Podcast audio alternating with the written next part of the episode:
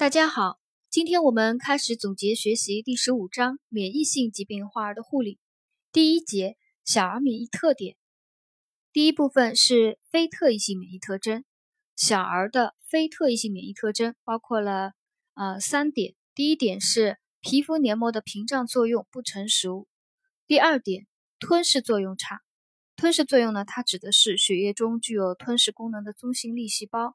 和单核巨噬细胞，它的吞噬作用弱。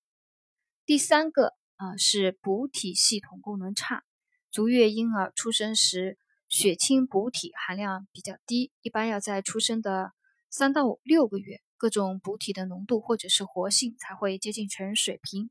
所以小儿的啊非特异性免疫特征第三点呢就是补体系统功能差。非特异性免疫特征一共有三个。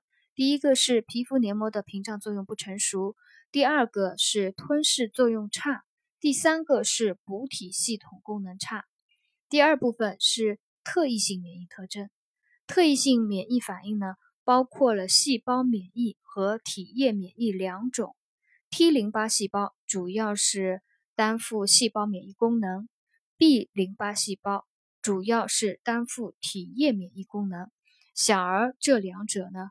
啊，免疫功能呢均不健全啊！我把第二点特异性免疫特征再复述一遍：特异性免疫反应包括了细胞免疫和体液免疫两种。T 淋巴细胞主要是担负细胞免疫功能，B 淋巴细胞主要是担负体液免疫功能。